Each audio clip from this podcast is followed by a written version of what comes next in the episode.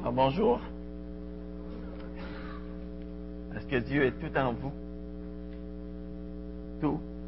Dans vos pensées, dans vos paroles, dans vos actions, tout au long de la semaine. Hum? C'est important, ça. Pas juste le dimanche matin, là. Tout au long de la semaine. Alors ça, c'est notre vœu le plus cher.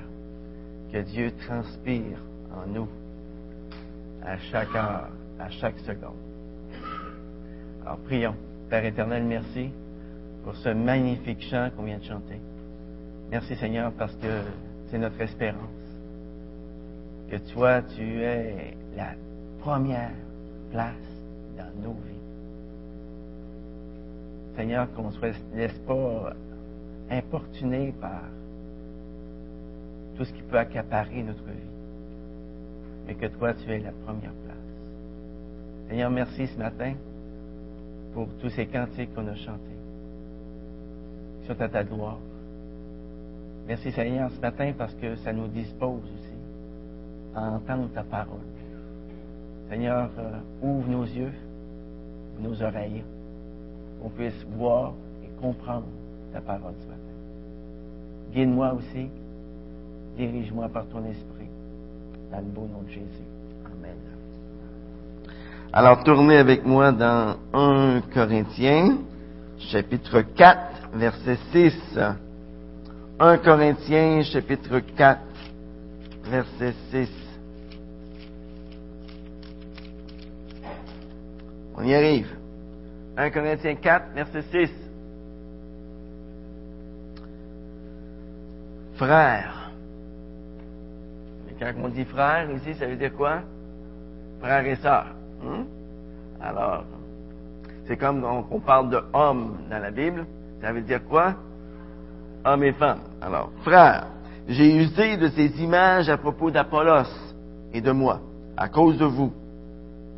Vous apprendrez ainsi en nos personnes à ne pas aller au-delà de ce qui est écrit.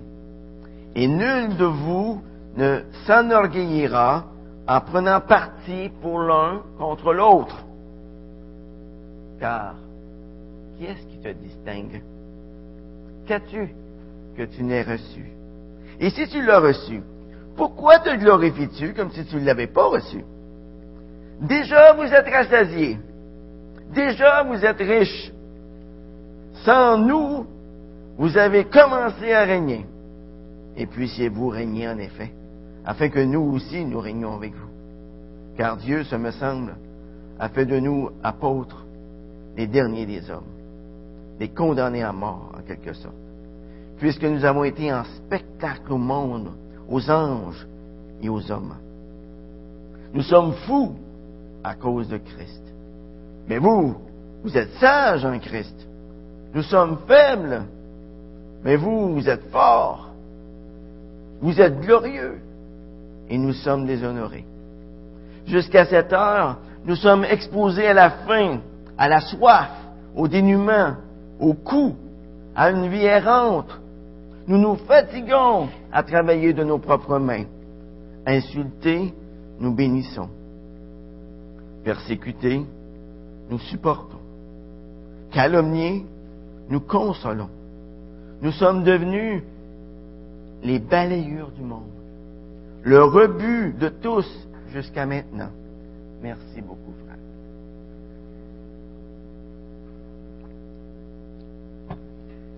Un jour, il y avait un pasteur qui se promenait en auto avec sa femme à la sortie de la réunion du dimanche matin. Alors, il lui a posé une question. Sais-tu combien il y a de grands prédicateurs au Québec? Alors la femme a réfléchi un instant, puis elle a dit, un de moins que tu penses.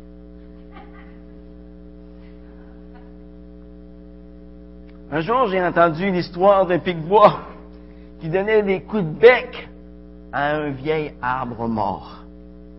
Soudainement, le ciel s'est assombri et le tonnerre a commencé à gronder. Mais le pic a continué son travail comme si de rien n'était. Tout à coup, un éclair frappe l'arbre sur lequel il était perché. Et l'arbre est tombé par terre avec beaucoup de fracas. Abasourdi, mais quand même indemne, le pic s'est envolé en criant à toute tête à ses amis emplumés. Hey! Regardez ce que j'ai fait! Regardez ce que j'ai fait! Vous savez, l'orgueil, les amis, c'est comme la barbe. Ça pousse à tous les jours. La solution, c'est de la couper à tous les jours. Les Corinthiens dont nous parle le texte de ce matin n'avaient malheureusement pas coupé la barbe de leur orgueil très souvent. Et comme nous l'avons vu dans les chapitres précédents, les Corinthiens s'étaient divisés en différents partis. Et chaque parti suivait son, son prédicateur favori. Moi, je suis de Paul, moi, je suis d'Apollos, moi, je suis de Pierre. Lorsque Paul voit les Corinthiens se diviser de la sorte, lorsqu'il les voit s'attacher à des hommes plutôt qu'à Dieu, eh bien, il était capable de laisser passer ça sans rien dire, sans rien faire. Après tout, c'est lui qui les avait conduits au Seigneur pour la plupart d'entre eux. Et par conséquent, il se sentait doublement responsable de leur bien-être spirituel. Et une fois de plus, l'apôtre Paul va dénoncer la racine du péché de division, qui est en fait l'orgueil. L'orgueil. Tout comme l'orgueil peut détruire la vie d'un couple, eh bien, ça peut même l'amener au divorce. Eh bien, l'orgueil, de la même façon, détruit l'unité de l'Église et peut causer de profondes divisions dans l'Église. Mais comment, comment maîtriser ce péché d'orgueil dans notre vie? Comment devenir plus humble? Eh bien, l'apôtre Paul nous donne ici, dans ce texte, trois différentes façons pour devenir plus humble. Premièrement, nous devons apprendre. Nous devons apprendre de l'exemple de personnes que nous considérons comme étant humbles. Ça, c'est la leçon d'humilité que j'appellerais 101. Hmm? La leçon d'humilité 101. Regardez le verset 6. Frère, j'ai usé de ces images à propos d'Apollos et de moi, à cause de vous.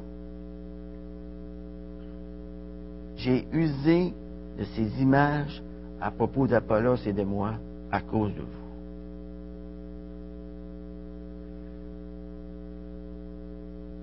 Vous apprendrez ainsi à nos personnes à ne pas aller au-delà de ce qui est écrit.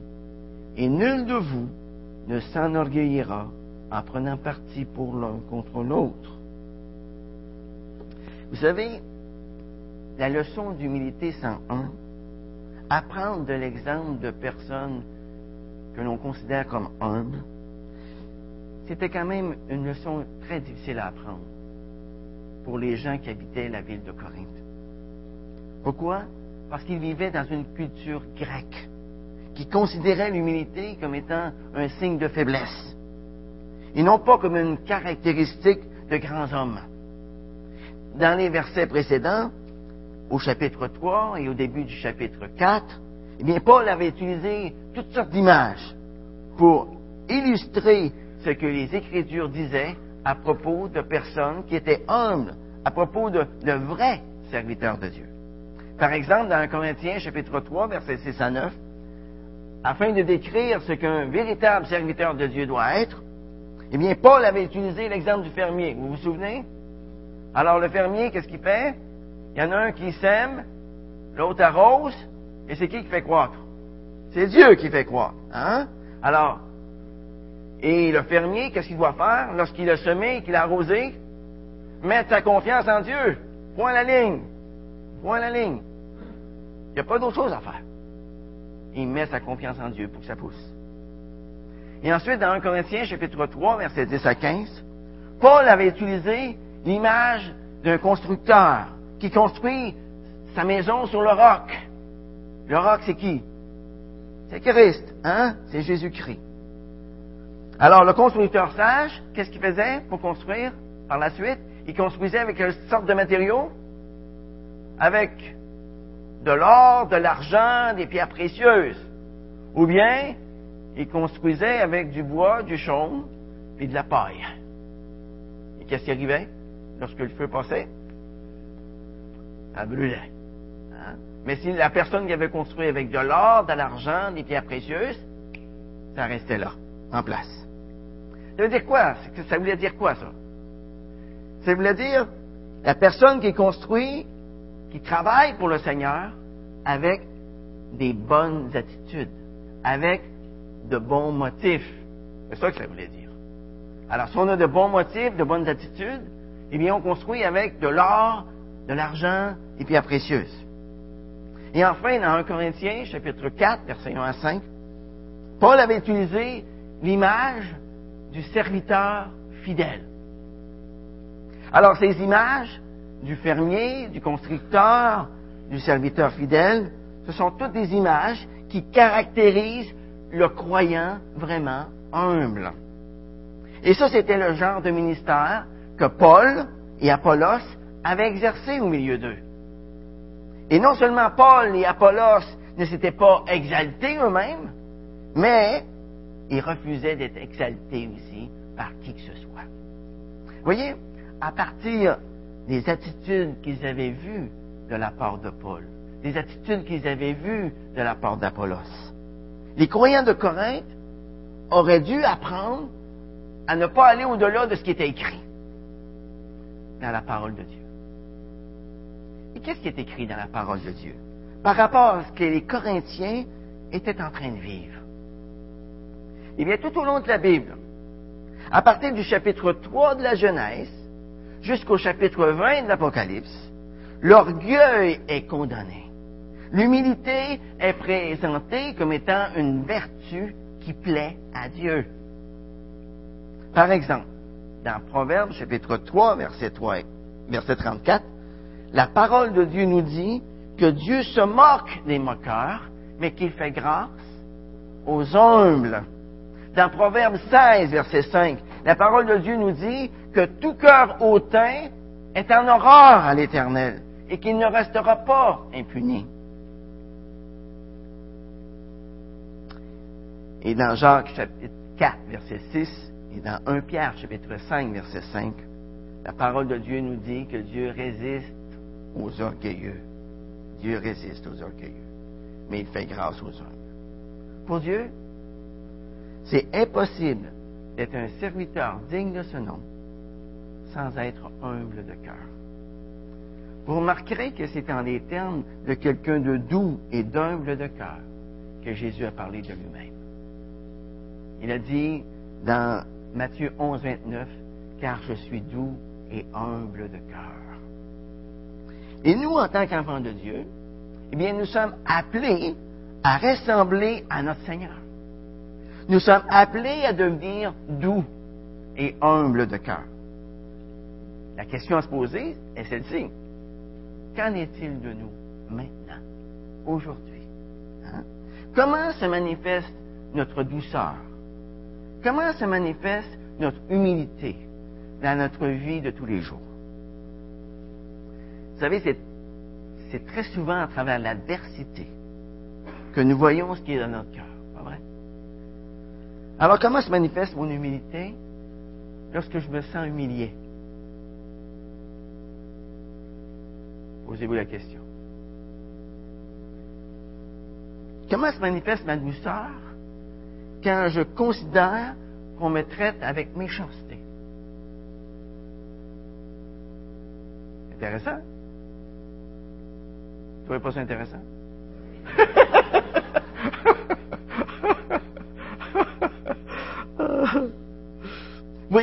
c'est là que je sais où j'en suis rendu dans l'échelle de l'humilité, à l'échelle de la douceur. C'est quand que survient l'adversité.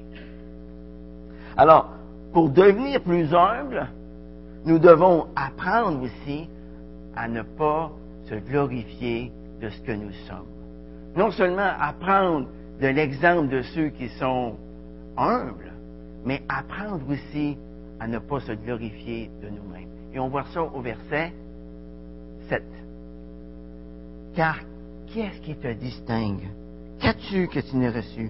Et si tu l'as reçu, pourquoi te glorifies-tu comme si tu ne l'avais pas reçu? Ça, c'est un verset que j'ai appris par cœur. Alors que mes enfants étaient tout jeunes. Et j'aimais ça leur citer ce verset-là. J'aimais ça me le citer aussi. C'est intéressant ce verset-là.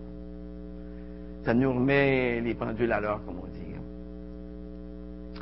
Alors, en employant la deuxième personne du singulier, ici au verset 7, Paul s'adresse maintenant directement à chaque croyant en lui posant la question, qu'est-ce qui te distingue? En d'autres mots, qui t'a fait différent des autres? Hein? Et Paul demande ensuite la deuxième question. Qu'as-tu que tu n'aies La deuxième question est pratiquement une réponse à la première question. Tout don qui te distingue des autres, tu l'as bel et bien reçu de quelqu'un, n'est-ce pas? Tout don, tout don qui me distingue d'un autre, je l'ai reçu. Intéressant. Par exemple, ton éducation, tes talents, le pays où tu es né, l'opportunité de gagner ta vie, ton quotient intellectuel, ou quoi que ce soit d'autre. Qu'est-ce que tu as présentement qui ne t'a pas été donné? Peu importe le temps que tu as mis à travailler ou à étudier, c'est par la main providentielle de Dieu que tu as aujourd'hui ce que tu as. Et que tu es aujourd'hui ce que tu es.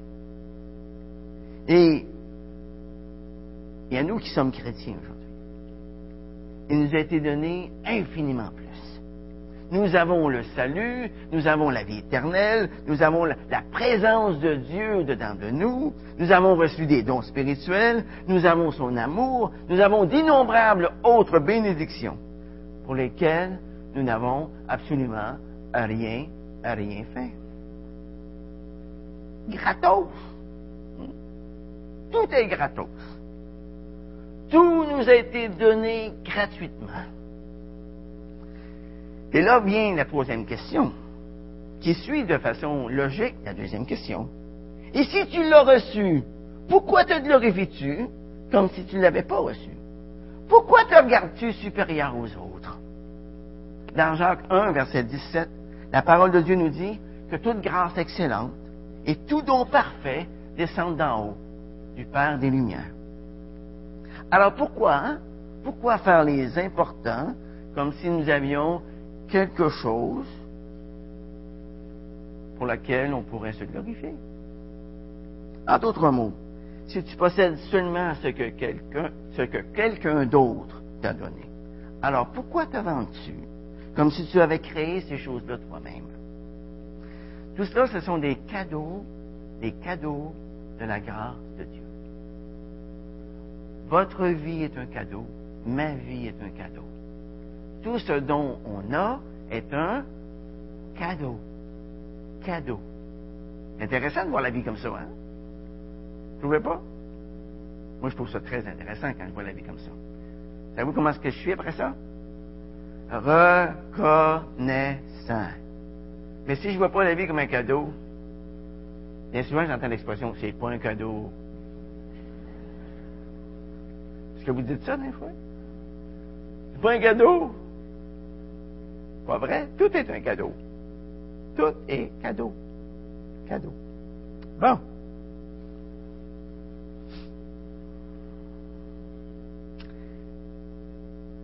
Est-ce qu'un chrétien devrait regarder les non-chrétiens de? Non, pourquoi? Cadeau cadeau. Hein?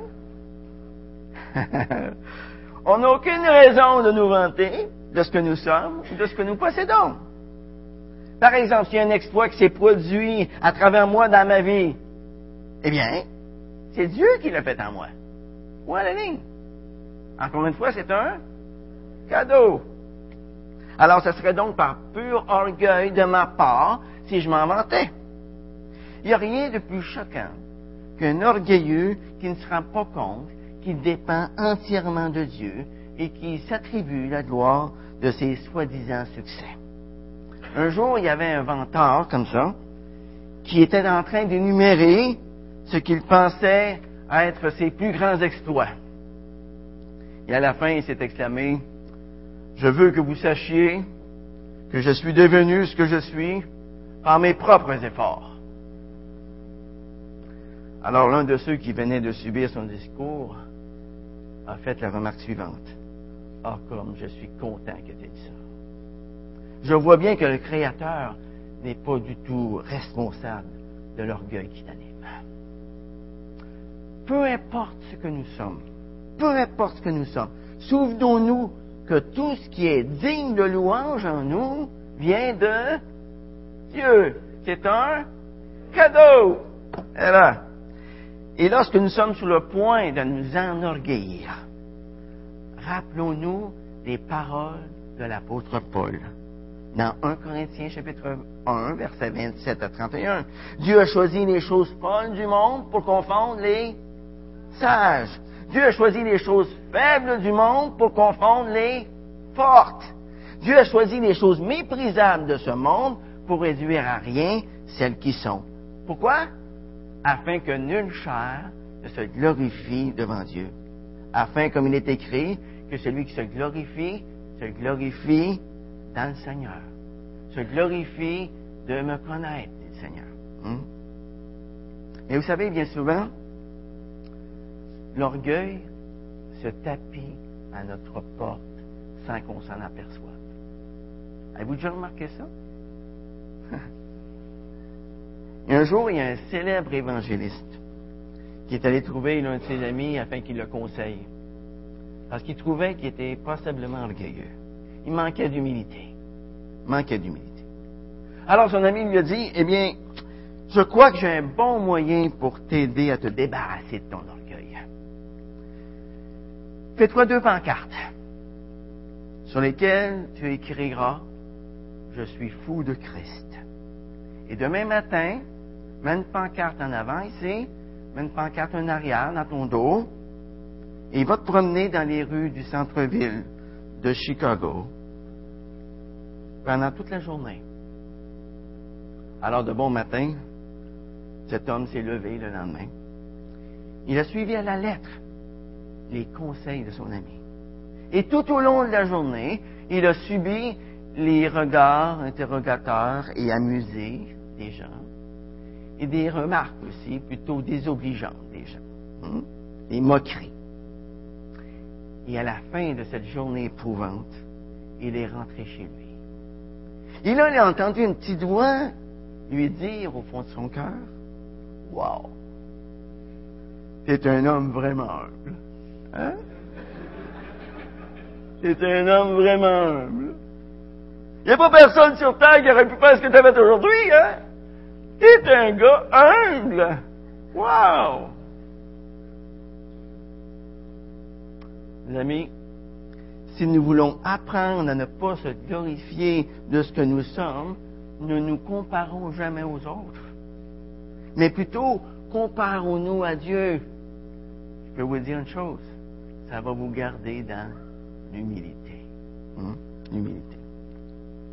Pour devenir plus humble, nous devons non seulement apprendre de l'exemple de personnes que nous considérons humbles, ne pas se glorifier de ce que nous sommes, mais nous devons aussi avoir une juste compréhension de ce que veut dire régner avec Christ.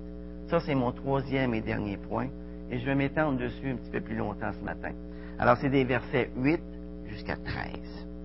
Alors, dans les versets 8 à 13, Paul met en contraste l'attitude du vrai serviteur de Dieu face à l'attitude de l'orgueilleux.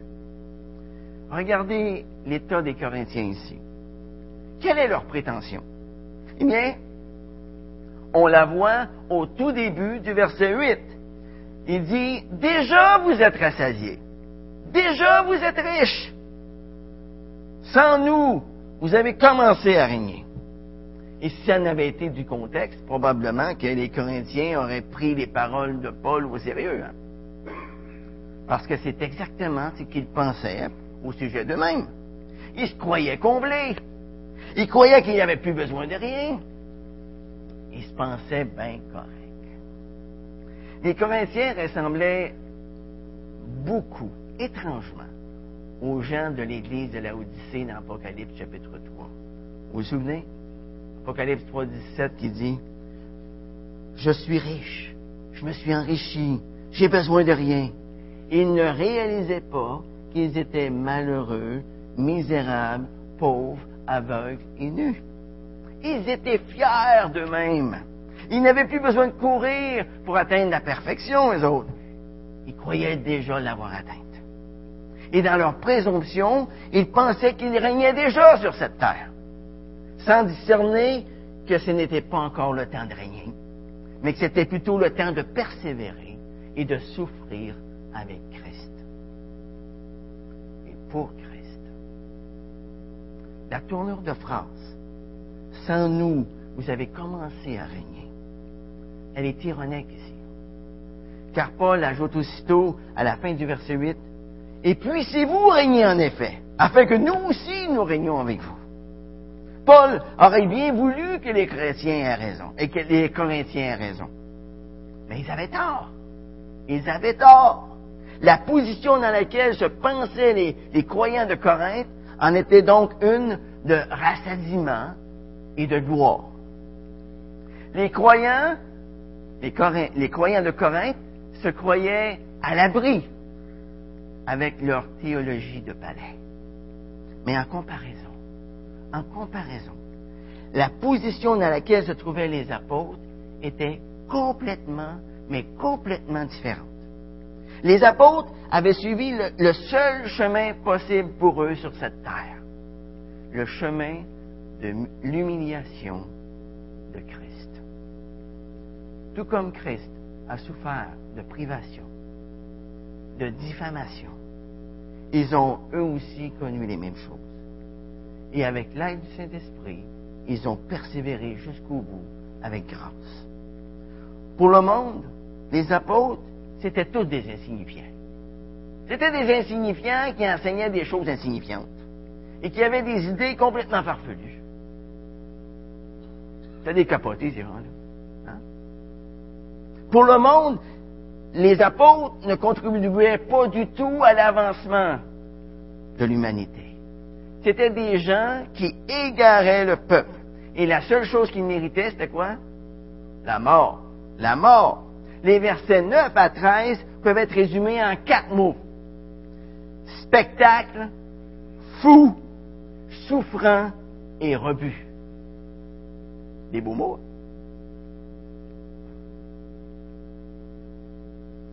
Par ces quatre mots, Paul décrit sa condition.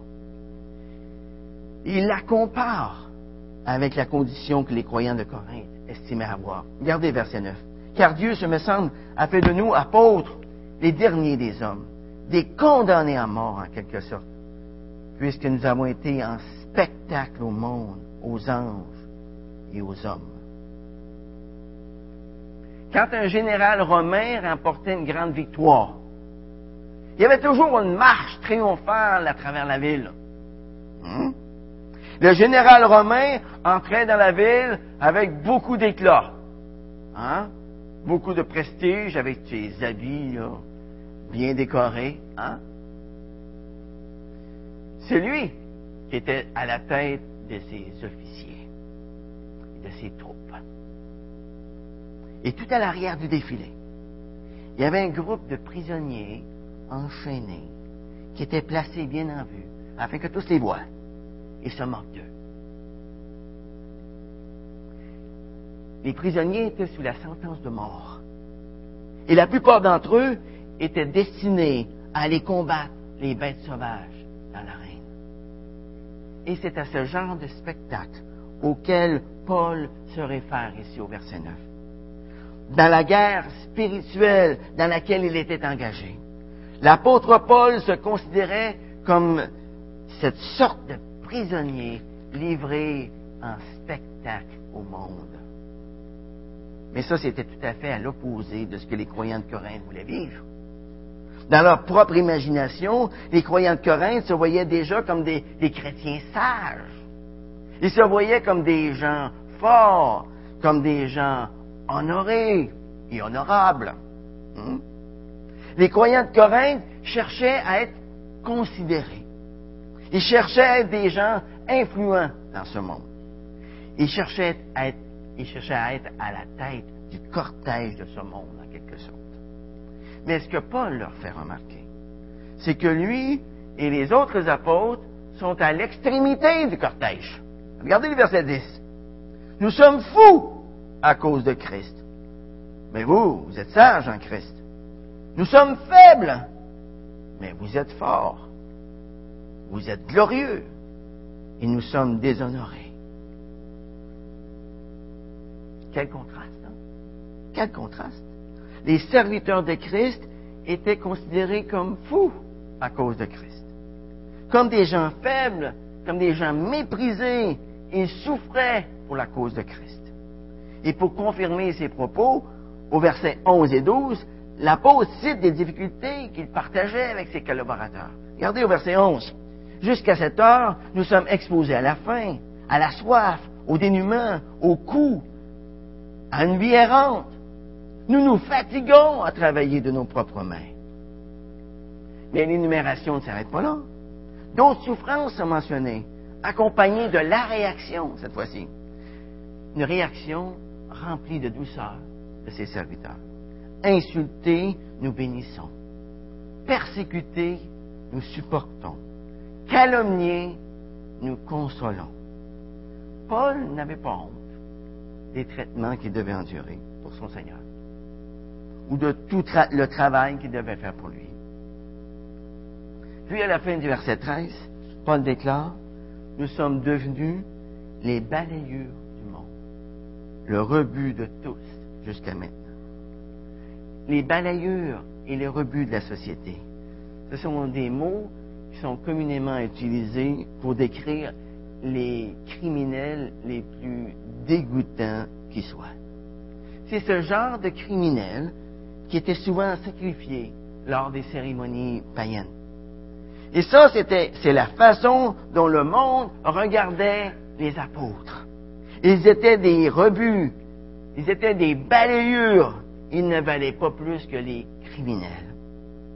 Vous savez, c'est une chose c'est une chose de, subir la perte des choses de ce monde. De les estimer comme des ordures, de se faire estimer comme une ordure, ça c'est autre chose. Hein? C'est autre chose. C'est autre chose d'être rejeté de ce monde à cause de notre fidélité à Christ. D'endurer les souffrances pour son nom, par amour pour lui. Je lisais dans un livre cette semaine euh, un livre de M. Yohanan qui a pour titre Révolution dans les missions mondiales. Est-ce que quelqu'un a déjà lu ce livre-là? Révolution dans les missions mondiales. M. Yohanan est né en Inde et il est le fondateur et le directeur principal de Gospel for Asia. À la page 103 de son livre, ça m'a vraiment euh, venu me chercher. Il écrit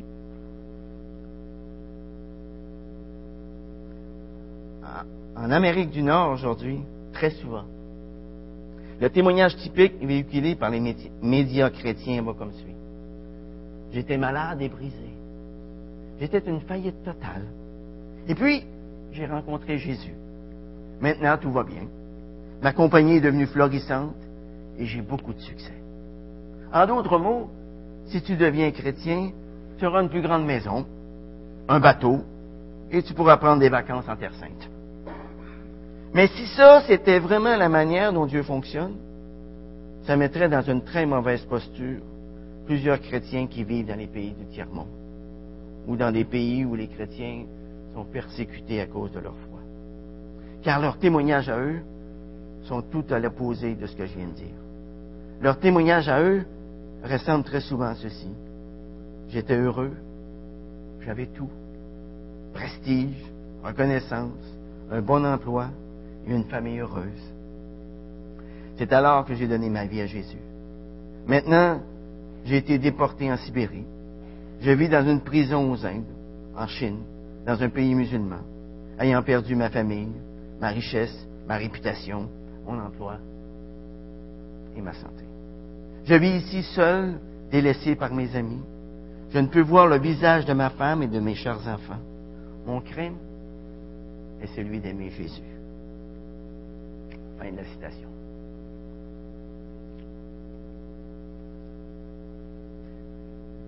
Comme vous le voyez, régner avec Christ, ici-bas, ça n'implique pas nécessairement la gloire et la richesse. Ici-bas.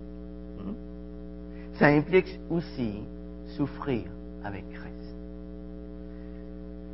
Quand Sadhu Sundarsin, quelqu'un connaît Sadhu Sundarsin? Hein, au moins une couple de personnes, c'est bon. Alors, il a vécu de 1889 à 1929. Alors, il est décédé à l'âge de 40 ans. Il, était, il est né et élevé dans un riche foyer sikh du Punjab, en Inde. Et lorsqu'il est devenu chrétien, sa propre famille essayé de l'empoisonner. Il l'a banni de sa maison. Il a perdu son héritage. Il est parti avec un seul vêtement sur le dos. Mais en suivant son maître, il a rendu des milliers de gens réellement riches de la foi en Christ. Des milliers. Et que dire, les amis, des héros de la foi qui nous ont précédés à travers les siècles? Dans Hébreu chapitre 11, au verset 35, il dit D'autres furent torturés et n'acceptèrent pas de délivrance, afin d'obtenir une résurrection meilleure. D'autres éprouvèrent les moqueries et le fouet, bien plus les chaînes et la prison. Ils furent lapidés, mis à l'épreuve, sciés, ils furent tués par l'épée. Ils allèrent ça et là vêtus de peau de brebis de peau de chèvre, dénués de tout, opprimés, maltraités, eux dont le monde n'était pas digne, errant dans les déserts, les montagnes, les cavernes et les antres de la terre.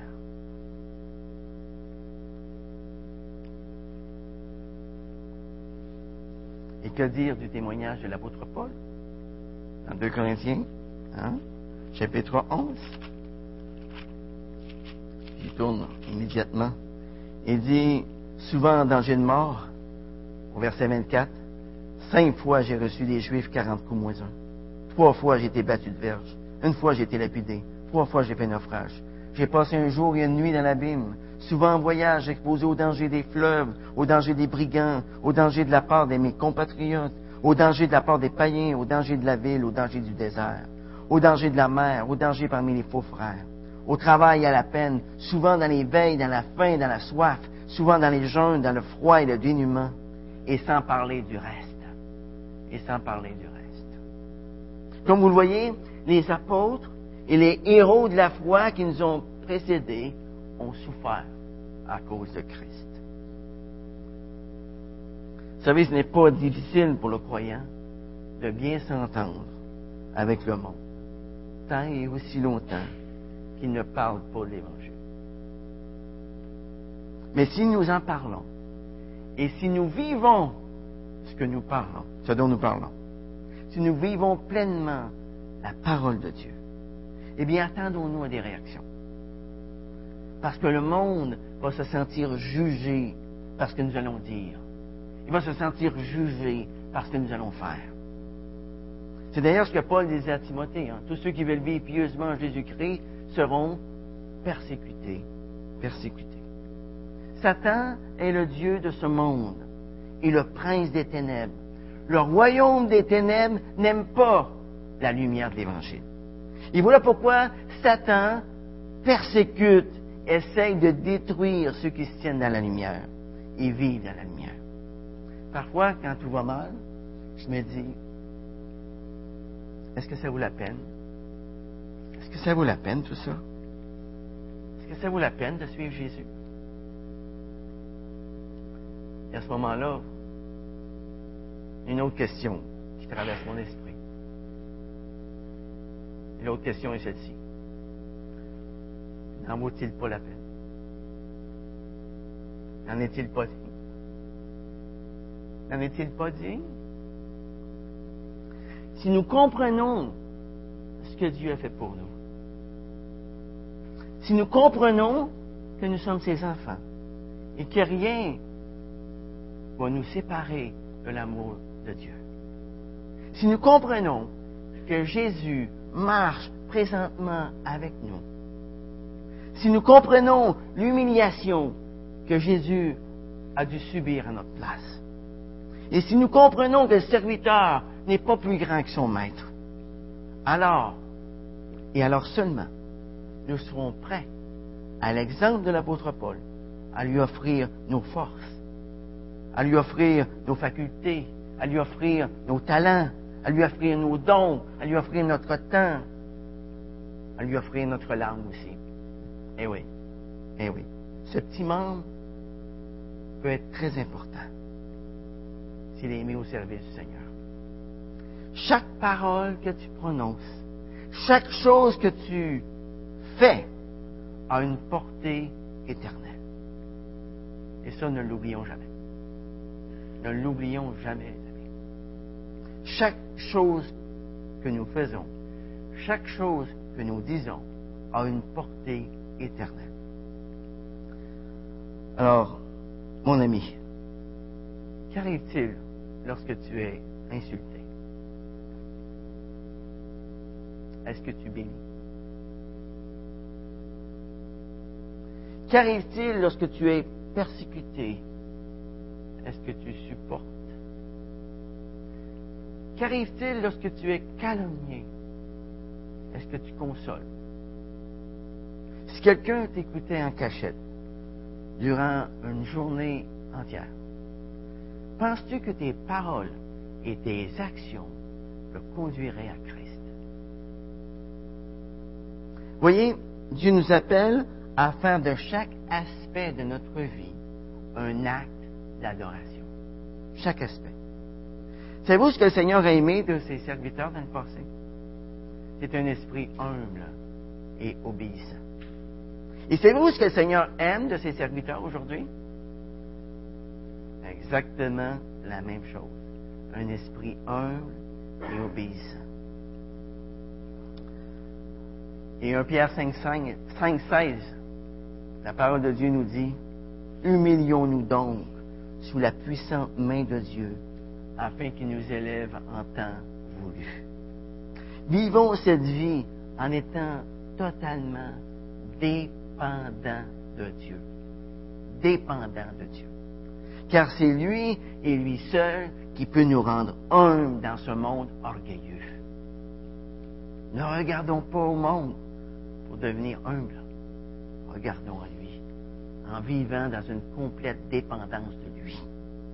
Et lors du retour du Seigneur, eh bien, ceux qui ont été parmi les, derniers dans le cortège orgueilleux de ce monde, c'est où est-ce qu'ils vont être? Ils vont être parmi les premiers dans le cortège glorieux du roi des rois. Prions. Père éternel, merci. Merci pour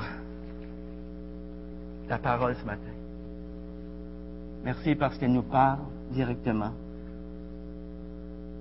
On reconnaît qu'on vit dans un monde orgueilleux et que bien souvent, nous sommes attirés par ce monde orgueilleux. Seigneur, ce matin, je veux te demander pardon. Pardon parce que je n'ai pas toujours béni. Pardon parce que